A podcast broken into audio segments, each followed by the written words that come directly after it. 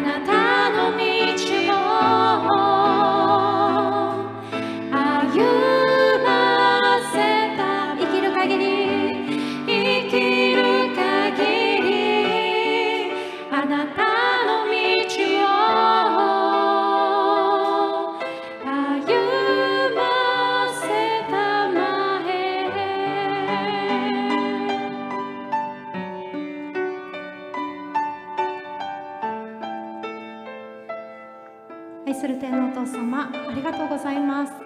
この一日を与えてくださって今日も喜びの中私たちがこのところに集えることオンラインで集えることありがとうございます。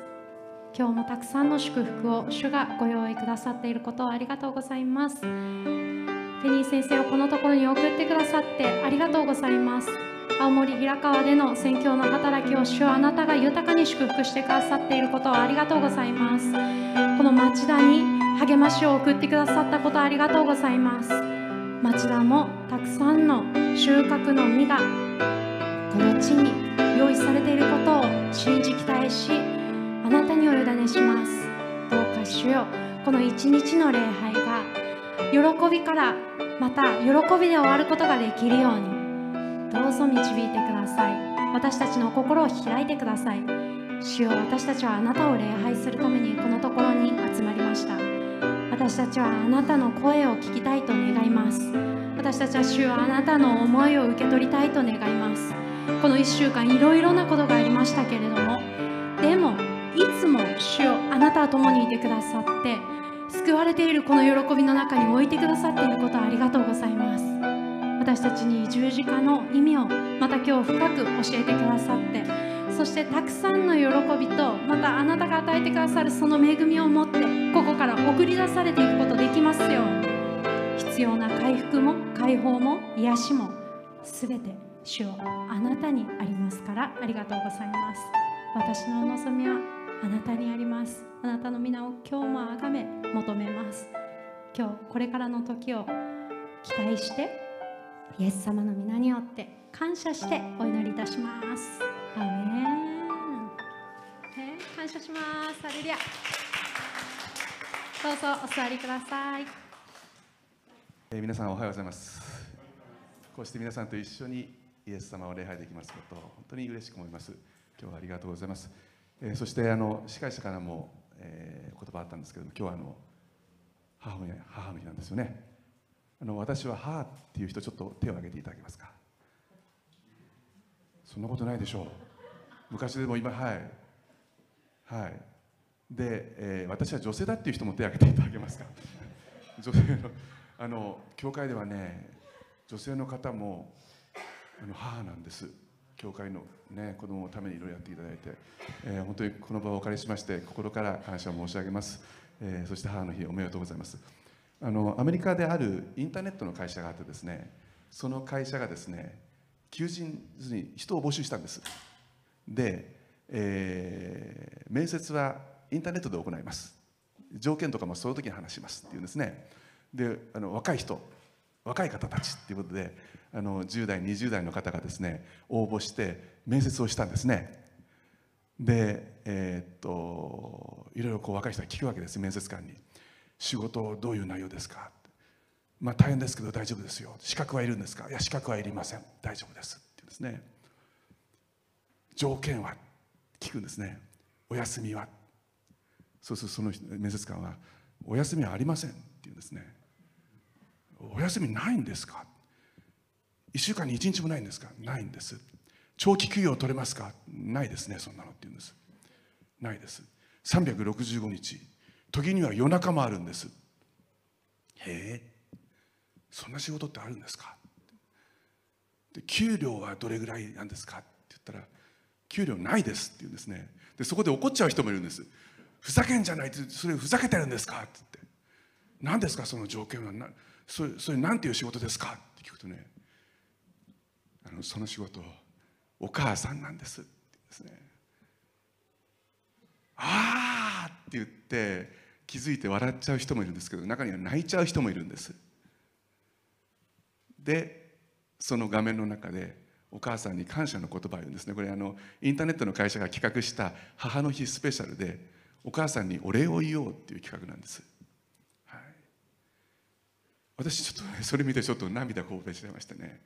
改めてこの場をお借りしまして、えーお母さんに全ての女性の皆さんに心から感謝を申し上げます。敬意と感謝をここで捧げたいと思います。どうもありがとうございます。男性の皆さん俺も手伝ってんだけどと思ってる方 父の日まで待ってください。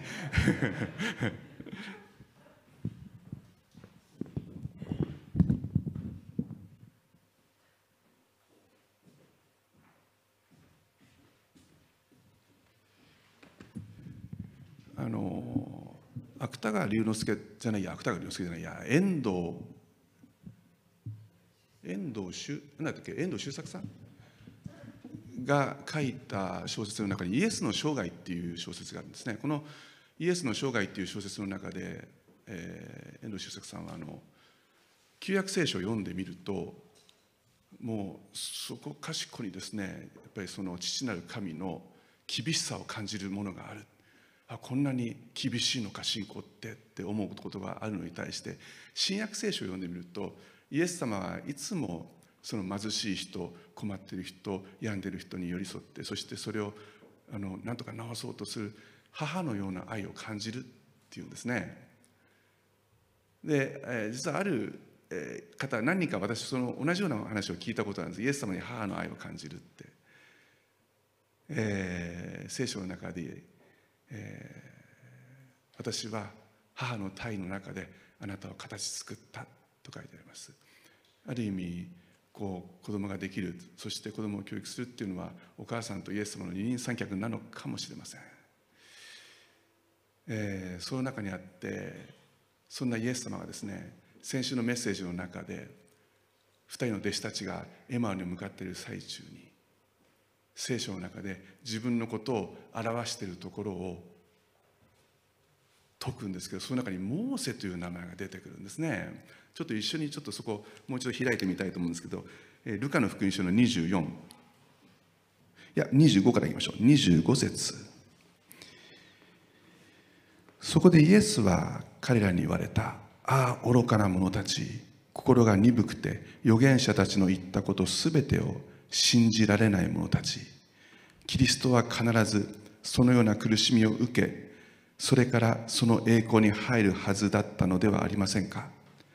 それからイエスはモーセやすべての預言者たち預言者たちから始めてご自分について聖書全体に書いてあることを彼らに解き明かされた聖書全体でイエス・キリストが書いてあることをイエス様はご自身の口で解き明かされたって書いてあります。英語では The beginning at beginning at Moses and all the prophets. あのモーセから始まってモーセだけはちゃんと名指しでモーセって言ってるんですね。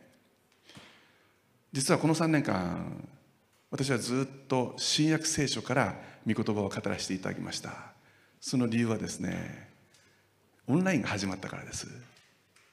それまではずっと旧約聖書を開いていたんですけれどもオンラインが始まってですねもしかしたら初めての方もいらっしゃるんでなるべくイエス様が自分でなされた技やあるいはイエス様の言葉を伝えたら分かりやすいかなと思って、えー、この3年間新約聖書だけを開いてきたんですけどもこの、えー、先週のメッセージがきっかけで旧約聖書をぜひと思って今日はモーセの話をしたいと思います。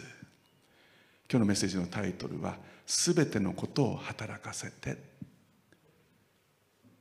この言葉はローマ書の中に書いてある神を愛する人々すなわち神のご計画に従って召された人々皆さんのことですよね。我々クリスチャンのためには神が全てのことを働かせて益としてくださることを私たちは知っています。っていう御言葉から取りました。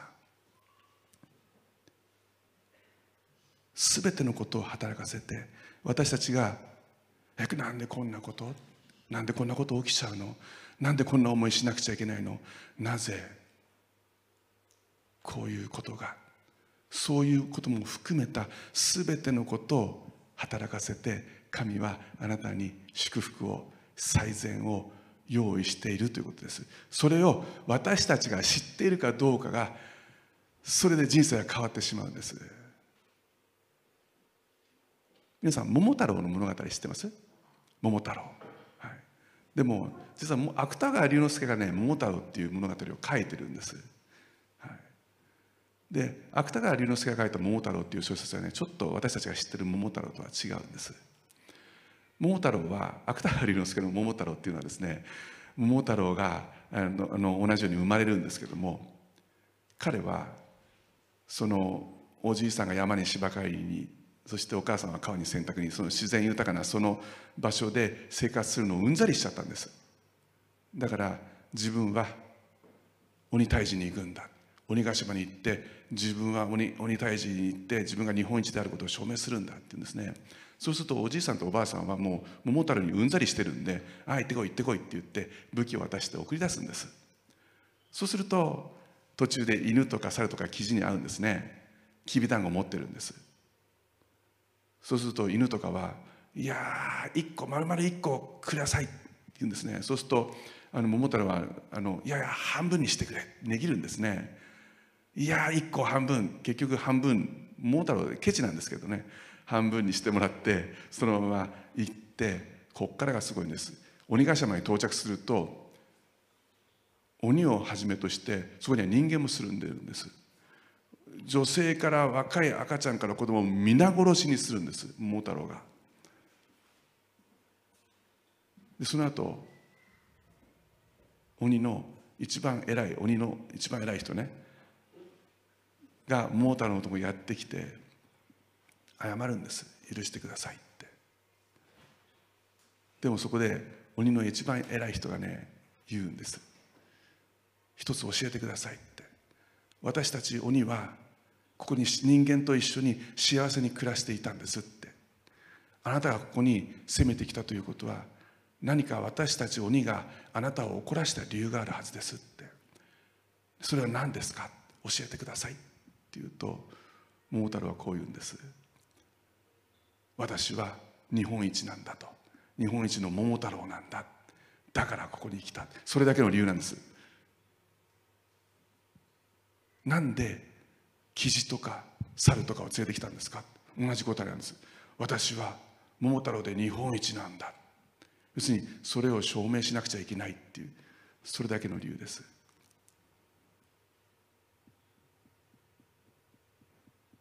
プーチンと一緒ですよね、はい、このロシアという国が偉大であることを証明しなくちゃいけないんだ。あれだけの領土があるのにウクライナに行って女子供容赦なく殺していくんです。理由はというとロシアは偉大な国だから自分たちが作った最新兵器をこんなに強力なんだと証明しなくちゃいけないからです。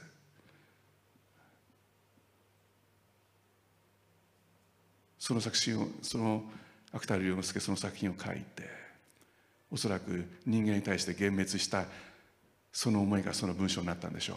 彼自身もきっと自分が人間であることに幻滅したのかもしれません。しばらくして彼は自殺しました。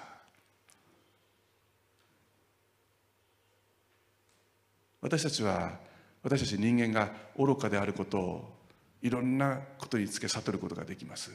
だけど人間は愚かであっても皆さん神が何をその愚かな人間に何を用意しているかもし私たちがなんでこんなことが起きるんだろう？なぜこんな思いしなくちゃいけないんだろう？その全てのことを働かせて私たちに最善を祝福を用意してくださっていることをもし私たちが知っていたなら我々の人生は変わるはずです。そのことを今日モーセの人生から見ていきたいんです。お祈りします。天の父なる神様あなたの皆を褒めたたえます。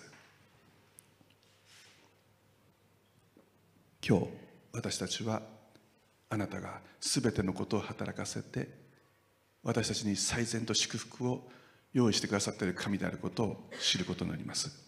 御言葉を通して主よどうぞあなたの真理とあなたの愛とあなたの栄光を見せてください。あなたに一切のことをお委ねして聖霊様どうぞどうぞここに働いてくださいますよ感謝して主イエス・キリストの皆を通してお祈りいたします。アメン。ハレルヤ感謝します。もう一度、えー、出エジプト記の2章に戻ってください。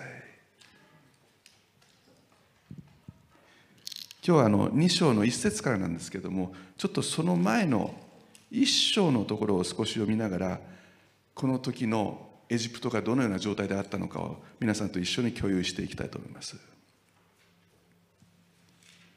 この当時ヘブル人はエジプトに移り住んでいました。彼らはもともと神様が約束されたカナンの地に今でいう、まあ、中東ですよね、はい、カナンに住んでいました。だけど飢饉が起こっていろんな事情があって彼らはエジプトで増え広がっていったんです。この今から読む、えー、出エジプト記の2章の時代にはおそらく全てのヘブル人合わせて200万人はいたと言われています。そしてますます増え広がっていきました、えー、出エジプト記1章の7節。イスラエルの子らは多くの幸運で群れ広がり増えて非常に強くなった。こうしてその地は彼らで満ちた。11節。そこで彼らを重い労役で苦しめようと彼らの上に駅務の監督を任命した。またファラオこれ当時のエジプトの王です。ファラオのために倉庫の町と町ピトムとラメセスを建てた。しかし苦しめば苦しめるほどこの民はますます増える広がったので人々はイスラエルの子らに恐怖を抱くようになった。と書いてあります。つまりエジプトの王もエジプトの民もイスラエルの民をヘブル人を恐れたんです。なぜなら彼は増え広がったんですね。そしてたくましかったんです。彼らに区域を与えれば与えるほど彼は強くなっていきました。そしてそれを恐れたんです。戦争が始まって彼らがもし相手側についたら我々はエジプトは滅んでしまう。15節。またエジプトの王はヘブル人の助産婦たちに命じた。一人の名はシフラ。もう一人の名はプアであった。彼は言った。ヘブル人の女の出産を助ける時。海台の上を見てもし男男の子なら殺さなければならない。女の子なら生かしておけ。ひどくないですか？ひどいですよね。17節。しかし助産婦たちは神を恐れエジプトの王が命じた通りにはしないで男の子を生かしておいた。そこでエジプトの王はその助産婦たちを呼んでいった。なぜこのようなことをして男の子を生かしておいたのか。助産婦たちはファラオに答えた。ヘブル人の女はエジプト人の女とは違います。彼女たちは元気で助産婦が行く前に産んでしまうのです。神はこの助産婦たちをたちによくしてくださった。そのためこの民は増えて非常に強くなった。助産婦たちは神を恐れたので神は彼女たちの家を栄えさせた。と書いてあります。神がこの旧約聖書の時代に約束した約束が一つあります。神はイスラエルをアブラハムに言ったんです。イスラエルを祝福する者を祝福しそしてイスラエルを呪う者を神は呪うって。その証拠がここにあります。この二人の助産婦はですね神を恐れそしてイスラエルを祝福したんです。だから神はこの二人の家を栄えさせたって書いてあります。その真実はその契約は今も変わりません。神はイスラエルを祝福する者を必ず祝福するんです。そしてこのような時にこのような状況下で生まれた子は男の子だったら殺さなければならないという状況下でエジプトを救うモーセが生まれるんですね。今日のところ。お読みします。2章1節から。さてレビの家のある人がレビ人の娘に娘を妻に迎えた。彼女は身ごもって男の子を産みその子が可愛いのを見て3ヶ月間その子を隠しておいた。って書いてあります。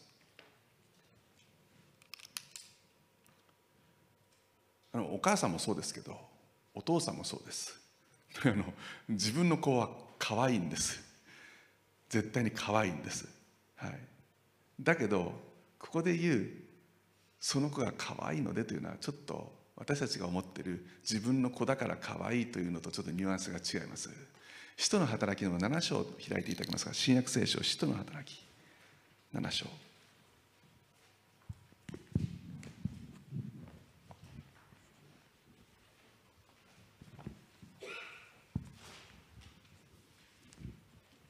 今日はすいませんあの新約と旧約を行ったり来たりします。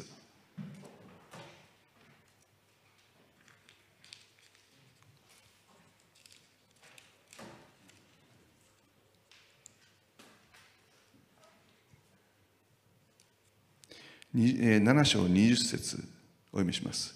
モーセが生まれたのはこのような時でした。彼は神の目にかなった可愛い子で3ヶ月の間父の家で育てられましたがと書いてあります。神の目にかなった可愛い子だったんです。神の目に他の聖書では美しいって書いてあります。つまりここに神の御心があったわけです。私たち人間がああの子可愛いそういうじゃなくて神の目にかなった可愛さがあったんです。神の目にかなっていたんです。つまりその子に神のご計画があったということです。もう一度出エジプト記に戻ってください。3節。しかしそれ以上書きしきれなくなりその子のためにパピルスの籠を取りこれ葉っぱですね。それに歴製歴製っていうのは今のアスファルトのことです。と樹脂を塗ってその子を中に入れナイル川の岸の足の茂みの中に置いた。その子の姉はその子がどうなるかと思って離れたところに立っていた。もう隠しきれないと思ったんですよね。3ヶ月で子供も泣いて。同胞の子はみんな殺されて川に入れられちゃうのに。殺されちゃうのに。自分の子だけなんとか3ヶ月は。でもこれ以上はもう無理と思ったんでしょうね。だから葉っぱでそこにアスファルトを塗って箱を作ってお母さんとお父さんその中に入れてそしてナイル川に行ってナイル川のところでなんとか助かってほしい。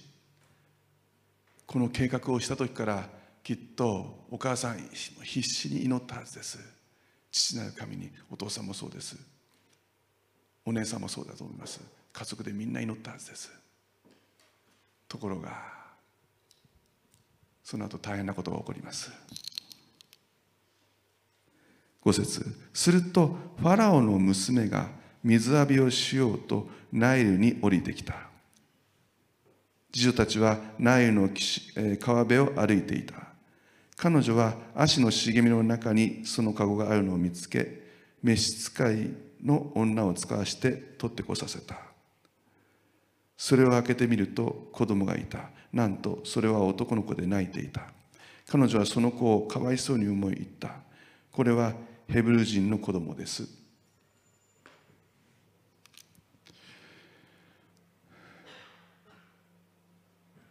聖書で図らずもっていう言葉がよく出てきます。図らずも。全く予想外のことが起きちゃったんですね。王様の娘が水浴びをするためにナイル川に来ちゃったんです。もう皆さん最悪ですよね。この娘の父親は子供が生まれヘブル人の男の子は生まれた男があったら皆殺しにしろって言ったんです。川に沈めろって言ったんです。水の中に溺れさせろって言ったんです。その娘と会っちゃったんです。新約聖書の中にヘロヘロデ王の娘の話が出てきます。ヘロデ王の娘が王様のためにダンスをするんですね。そうするとヘロデ王は「あ素晴らしいダンスだった。見事だ。お前に望みのものをあげよう。この国の半分あげてもいい。何が望みだ」って言うとお母さんのとこ行くんですね。お母さんのとこ行って何が望みですか？って言うとお母さんは預言者バプテスマのヨハネの首だって言うんですね。首をちょん切ってここに持ってこさせるって言うんですね。そうすると娘どうしたかというとバプテスマのヨハネの首が欲しいですって皆さん DNA っていうのは必ず引き継がれるんですね。ヘブル人の男の子だったら皆殺しにしろって言ったその王の娘です。その王の娘が赤ちゃんを見つけてこれはヘブル人よって言ったらもう一貫の終わりですよね。ところが皆さん赤ちゃんね泣いていたんですいやいやいやって。泣いていたんです。そしてそれを見てファラオの娘はかわいそうに思ったというんです。かわいそうに思ったんです。お父さんの命令よりもこの子はヘブル人だからそんなことよりもかわいそうに思ったんです。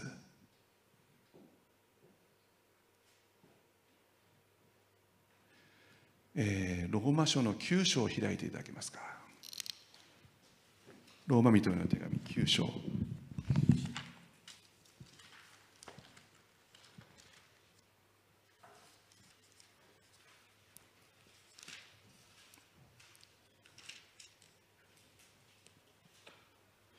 9章にねこんな言葉が書いてあるんです。9章の17節17節。17節。聖書はファラオエジプトの王ファラオにこう言ってます。このことのために私はあなたを立てておいた。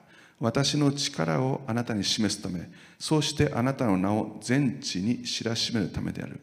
ですから神は人を御心のままに憐れみまた御心のままにかたくなにされるのです。これ何を言ってるかというとモーセがエジプトこの後エジプトに銃の災いを起こす時にですねファラオは心をかたくなにしてエジプトの民を解放しようとはしなかったんです。でもそのかたくなに心をされたのは神だっていうんです。それを神は自由におできになるということです。つまり悪の力も自由にお使いになることができる。人の心に志を与えるのは神なんです。それは悪にしろ義にしろです。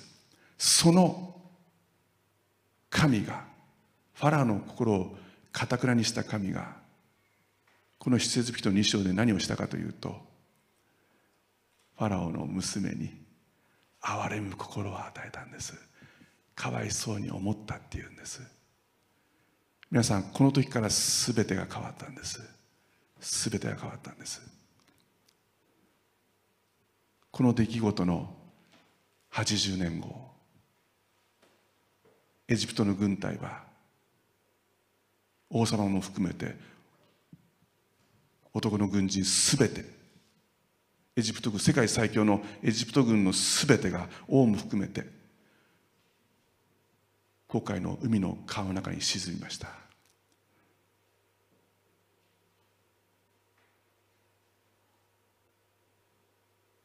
神様はファラオの命令によってヘブル人の男の子を全部川に沈めて殺しました。でも80年後真逆のことが起きるんです。神はイスラエルの呪う者を必ず呪います。神はイスラエルを祝福する者を決して忘れることがありません。だけども神はイスラエルを呪う者を決して見逃さずには置かない。そのことを私たちは心に留めなくてはいけません。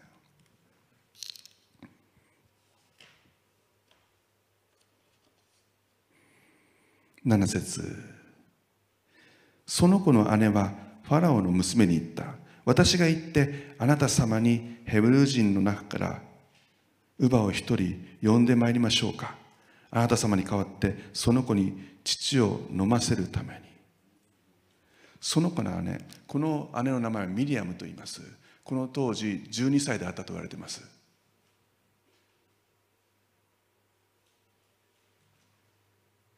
あヘブル人だわ。だけど「おやおや」ってナイトルーム行ってかわいそうに思ったことをこの子悟るんですよねミリアムは。悟ってダーッと王女のところに行って王女様ヘブル人の子だったらヘブル人の乳母がいいんじゃありませんかってもう宮殿に帰れば乳母なんて山ほどいたはずなんです。だけどこれがすごいですよね。ヘブル人の子だからヘブル人の乳母がいいんじゃありませんか。私が連れてきましょうか。そうしておくれ。面白いですよね。もう一回発節いきます。ファラオの娘が行ってきておくれと言ったので少女は行きその子の母を呼んできた。ファラオの娘は母親に言った。その子を連れて行き私に代わって父を飲ませてください。私が賃金を払いましょう。それで彼女はその子を引き取って父を飲ませた。と書いてあります。もうモーセのお母さんは何にも心配することなく王様の娘の子になったわけですから何も心配することなく彼にお乳を飲ませることができます。賃金ももらうんです。その賃金で何をしたでしょうか。おそらく彼女はその子を教育したはずです。どんな教育を。ヘルブヘブル語だけではない。もちろん文化もそうです。だけど父なる神のその素晴らしい素晴らしい彼に委ねていくその信仰を教え込んだはずです。おそらくファラオの娘は王女はまだまだ小さい時に引き取ることができなかったはずです。父の目があったから。だからおそらく5歳か6歳まではお母さんによって育てられたでしょう。その5歳か6歳までに徹底的にその素晴らしい素晴らしい父なる神のことを教え込んだはずです。そしてその言葉だけでなく祈る。その信仰も背中で教えたはずです。皆さんモーセもそうです。ミリアムもそうです。ここを見るときに親の信仰って本当大事だなと思うんです。信仰に早い遅いはありません。私たちがいくつになったとしても子供はその背中を見ています。親がお母さんがお父さんがキリストに委ねて歩む信仰を子供たちはそこから学んでいきます。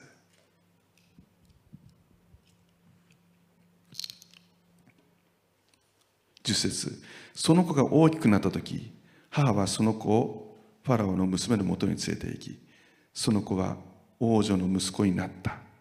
王女はその子をモーセと名付けた。彼女は水の中から私がこの子を引き出したからと言った。モーセという名前は引き出すあるいは引き上げるあるいは救い出すという意味があります。まさしくモーセは水の中から引き出されて救い上げられてそして救い出された同じことをモーセはこの将来やることになります。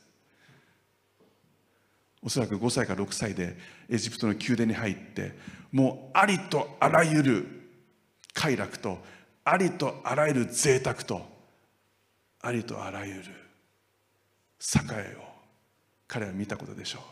だけどそこに彼は身を沈めることはありませんでした。なぜなら彼には志があったからです。そしてエジプト人全員もそれを待っていました。なぜならこのエジプトの区域からヘブル人を救い出すというのはただのモーセの思いつきではないんです。神の御心なんです。創世紀の15章を開いてください。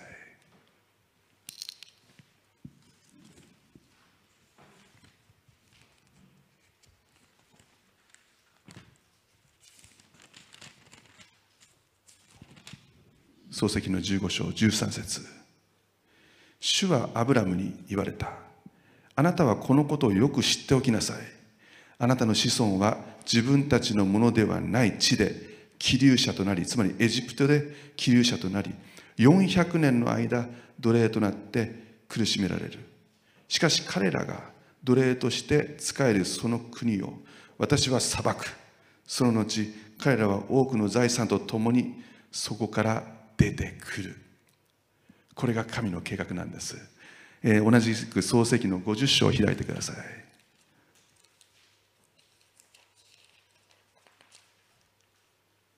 50章24節。創世記50章24節。ヨセフは兄弟たちに言った。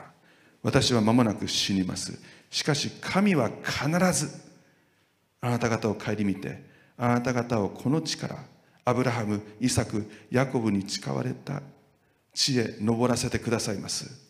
ヨセフはイスラエルの子らに誓わせて、神は必ずあなた方を顧みてくださいます。その時、あなた方は私の以外をここから携えて登ってくださいと言った。その兄弟たちに言ったっていうその11人の兄弟が増え広がって200万人になったんです。だけどこのことは絶対に全てのヘブル人に伝えられたはずです。400年の区域の後に我々は解放される。だから彼らは解放主を待っていたんです。そしてそれがモーセでした。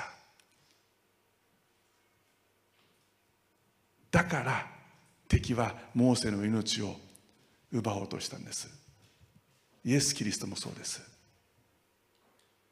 生まれる前から綱渡りでした。そしてモーセもそうです。生まれる前から男の子だったら殺せ。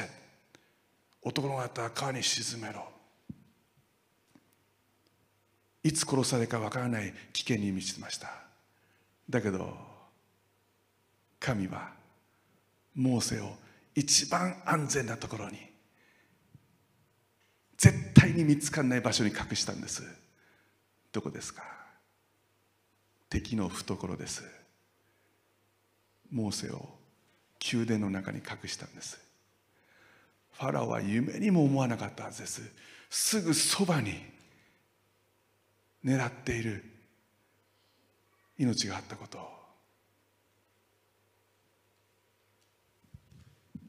そして彼は40歳になります。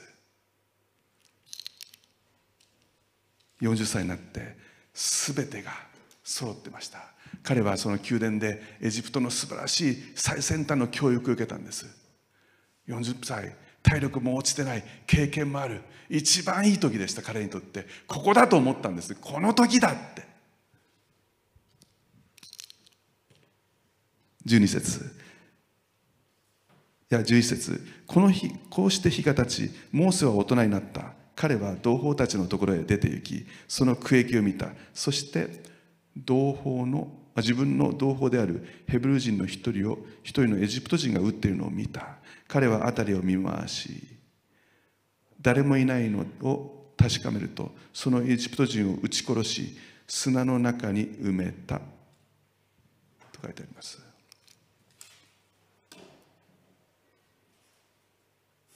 間違いなく彼には志があったはずです。もう一度使徒の働き7章を開いていただけますか。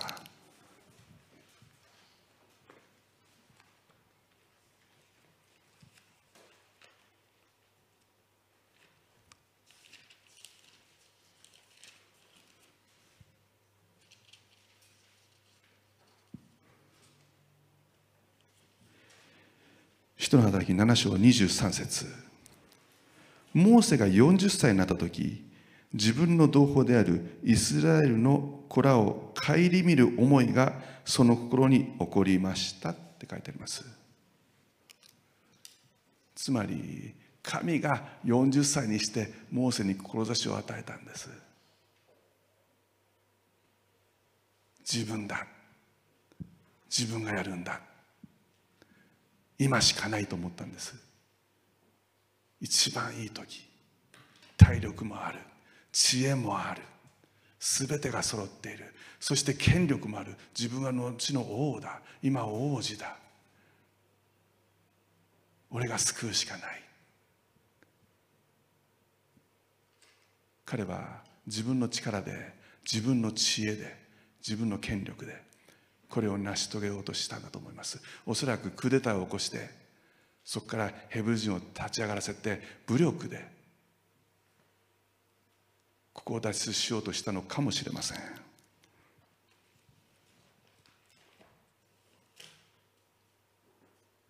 出エジプト記の2章13節。次の日また外に出てみると見よ二人のヘブル人が争っていた。モーセは悪い方にどうして自分の仲間を撃つのかと言った。彼は言った。誰がお前を指導者や裁き人として私たちの上に任命したのか。お前はあのエジプト人を殺したように私も殺そうというのか。そこでモーセは恐れてきっとあのことが知られたのだと思った。この言葉はショックだったはずです。誰がお前を頭として任命したのか。俺たちは認めてないぞ。お前に何がわかる？宮殿で暮らしてきたのほほんと楽しんで喜んで遊んでいたお前に何がわかる？15節。ファラオはこれを聞いてモーセを殺そうと探した。しかしモーセはファラオの元から逃れミディアンの地につき井戸の傍らに座った。ここだけ読みますとねモーセが恐れて逃げたようなニュアンスに取れます。だけど新約聖書はそうは書いてません。ヘブル人の手紙11章を開いてください。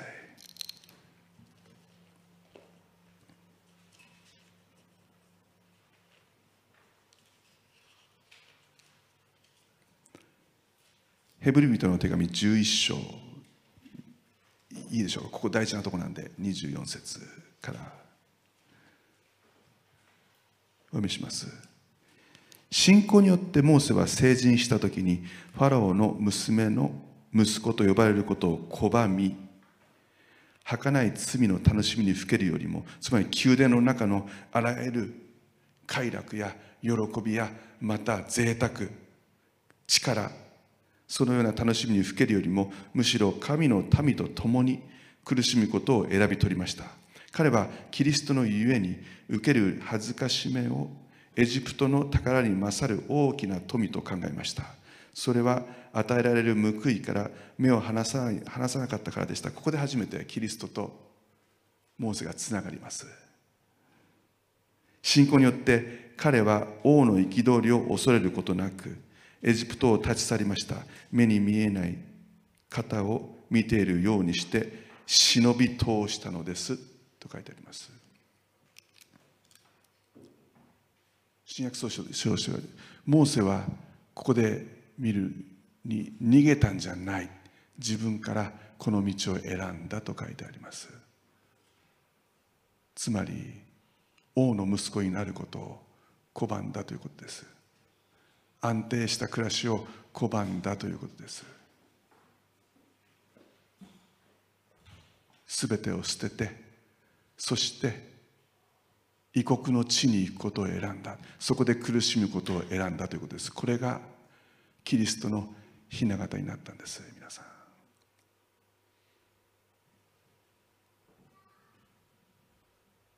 今日二つのことをしっかりと握ってください。一つ目今日のメッセージのタイトルであります。すべてのことを働かせて神が最善をご用意してくださるということです。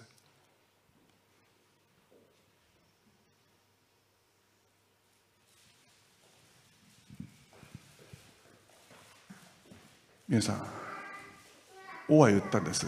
一人残らず殺せって。生まれた子が男の男の子だったら殺せって言ったんです。それでもダメだから男の子だったら川に沈めろって言ったんです。ところがその命令がファラオの娘つまり王女とモーセを引き合わせるきっかけになってしまったんです。王は自ら自分の首を絞めてしまいました。でもそれは誰にもわからないことです。でもこれがなかったらダメだったんです。私たちの目にはこんな最悪のことがこんなひどいことがなんでこんな目になんでこんな経験を？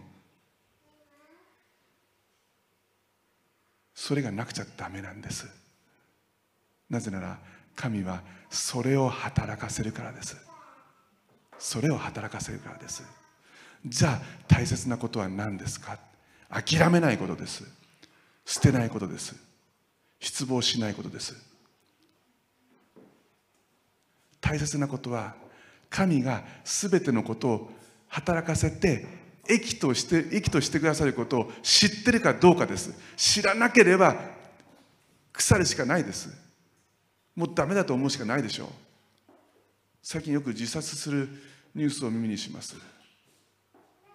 でももし自分がこんなに衰えてしまった。もうダメだ。自分は何もできない。世の中がこうだから。こんな状況だから。だけどそれをもう働かせて益としてくださることを知っていたら私たちの生き方は変わりませんか？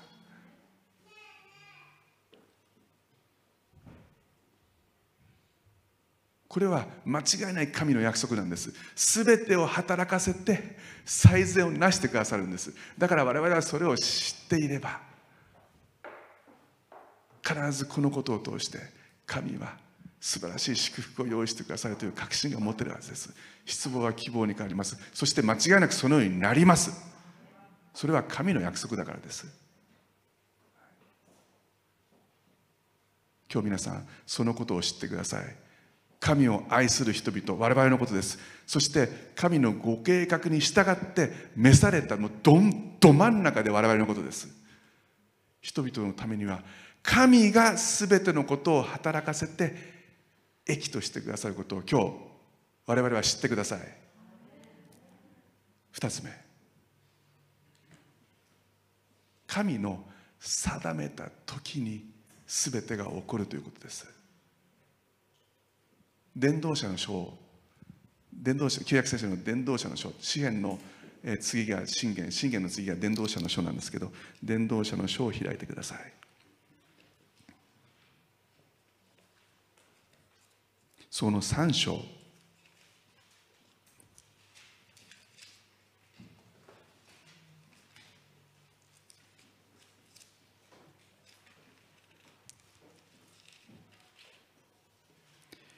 一節から読みます。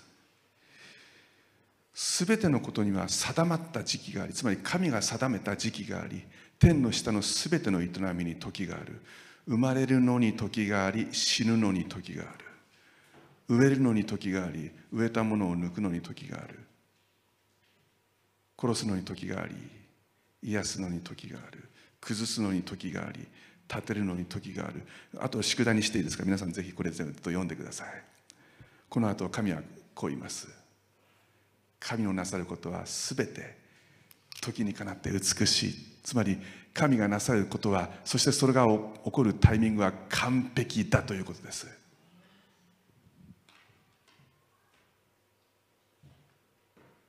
モーセは40歳になって今だと思ったんです。志高かったんです。俺だ。ヘブル人を救うのは俺だ。俺しかいない。その証拠として俺は王子になる男だ。力もある。知恵もある。権力もある。まだ若い。だけど皆さんその時じゃなかったんです。神が定めた時じゃなかったんです。神が定めた時はそこから40年後彼が80歳になった時でした。我々はちょっと映画を見すぎて彼がすごいすごいイケメンでですねすごい感じでファラオのとこ行ったようなイメージがあると思うんですけど実は彼80歳なんです。あの83歳なんです。あのこんな言い方すると、まあ、かなり高齢な感じで高齢な感じでファラオの前に姿を現すんです。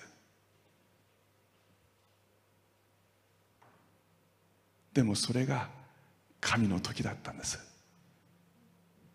そうじゃなくちゃダメなんです。皆さん全ての営みに時があるのは私たちも一緒です。病気するのに時があるんです。回復するのに時があるんです。失恋するのに時があるんです。失敗するのに時があるんです。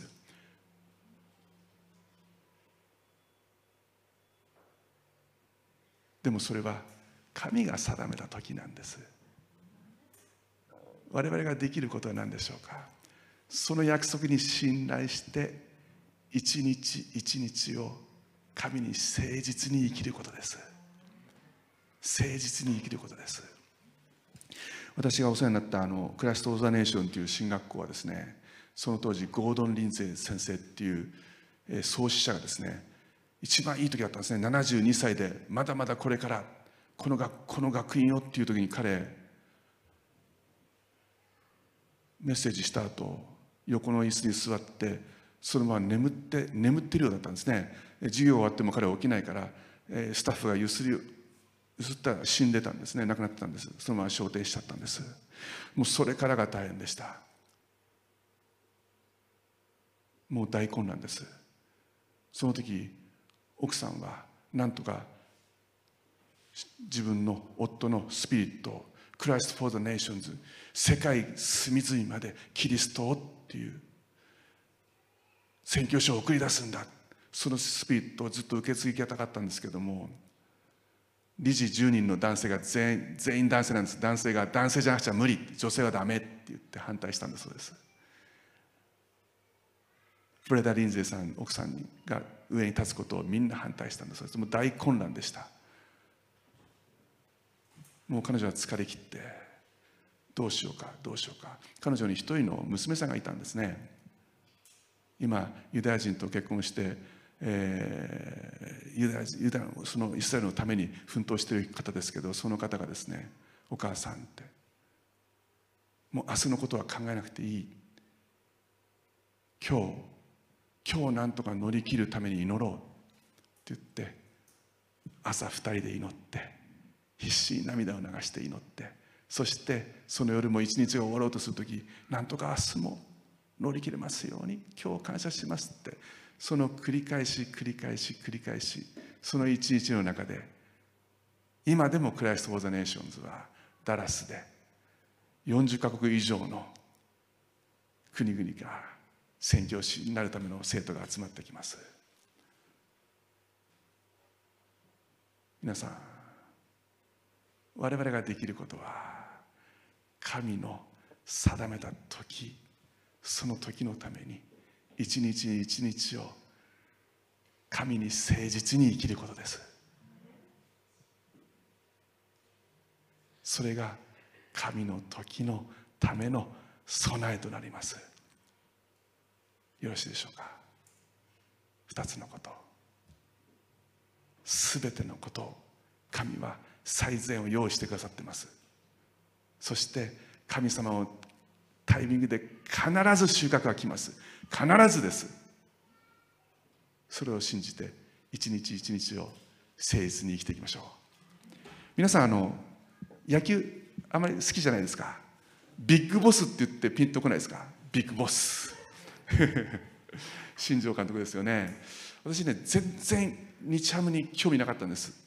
あの日本ハムという球団にも新庄にも興味なかったんですけどあんまりひどい負けがひどくってもう10勝20何敗？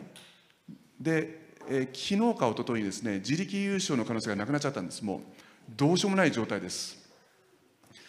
であんまり弱いんで好きになりました。でね彼昨日インタビューでねこういうこと言ったんです。負け続けてますねって言われたら水あげてすぐに花咲かないでしょって言ったんです。そうですよね水あげてすぐに花咲かないですよねで彼こう言ったんです今は僕が選手起用で苦しむ時そして選手が成長する時つまり結果を出す時じゃないんだっていうんです今は勝つ時じゃないんだみんなどどどういうもう負け続けても選手を起用どんどん起用してどんどん経験を積ませてそこで大量得点して恥ずかしいエラーしても恥ずかしくて三振して何してもいい。とにかく経験を積んで今成長する時だって言ったんです。僕彼クリスチャンかなと思ったんですけども聖書の中で神様はよく種まきの話をします。神様は私たちに種を与えてくださいます。それは信仰の種です。種をもらったら皆さんどうしますか？土に埋めてそして水をあげます。その後芽が出て茎が出て葉っぱが出てきてやがて花を咲かせてでもそれじゃ終わりじゃないですよね。そしてその花からまた伸びていって実がなって実が成長してそして収穫の時を迎えます。その工程どこも省くことはできません。神はそのことを教えるんです。皆さんの人生で今がどのタイミングか私には分かりません。まだ芽が出たそのタイミングかもしれません。もしかするともうすぐ収穫を待つ時かもしれません。でもとかく私たちは伸びて葉っぱが出てきてさあこれからどうなるんだろうっていう時に嵐が来ちゃうんですよね。あるいは干ばつで雨が降んなくて水不足になるんですよね。苦しみは必ず訪れます。その時に見ちゃうのが隣の芝生なんですよね。隣の農園できれいに花が咲いてるんです。畜生と思うんですよね。あっちはあんな咲いててあっちはあんなに収穫があって俺はダメか？俺には才能ないのか？俺には力がないのか？神は俺を見捨てたのか？でみんな何をするかというと自分の茎を引っ張るんですよね。早く出てこい早く出てこいって。皆さん神の時があるんです。神の時があるんです。我々は信条が言ったように忍耐を持ってここは耐えなくてはいけません。だけど神が定めた時に必ず来るんです。その日が、我々が今できることは地道に水をあげることです。可愛がってあげることです。そして神は必ず全てその嵐も干ばつも全てのことを働かせてあなたに最善の祝福をご用意してくださってます。天のお父様あなたの皆を褒めたたえます。今日このようにしてあなたが私たちに最後には祝福を用意してくださる最善を成してくださることを教えてくださいました。ありがとうございます。それがあなたです。どうぞ今日私たちを御言葉で養ってくださったように日々私たちを御言葉で養ってください。イエス様感謝します。モーセを通してあなたが本当に偉大な神であること。そしてあなたの約束はあなたの御言葉は一つたりとも地に落ちることはないことを今日私たちに教えてくださって感謝します。どうぞこれからも私たちと共にいてください。私たちの願いはあなたと共に歩んでいくことです。主を感謝します。感謝して主イエス・キリストの皆を通してお祈りします。アメン。しばらくお祈りしましょうか。しばらく祈っていきましょう。ハレルヤ感謝します。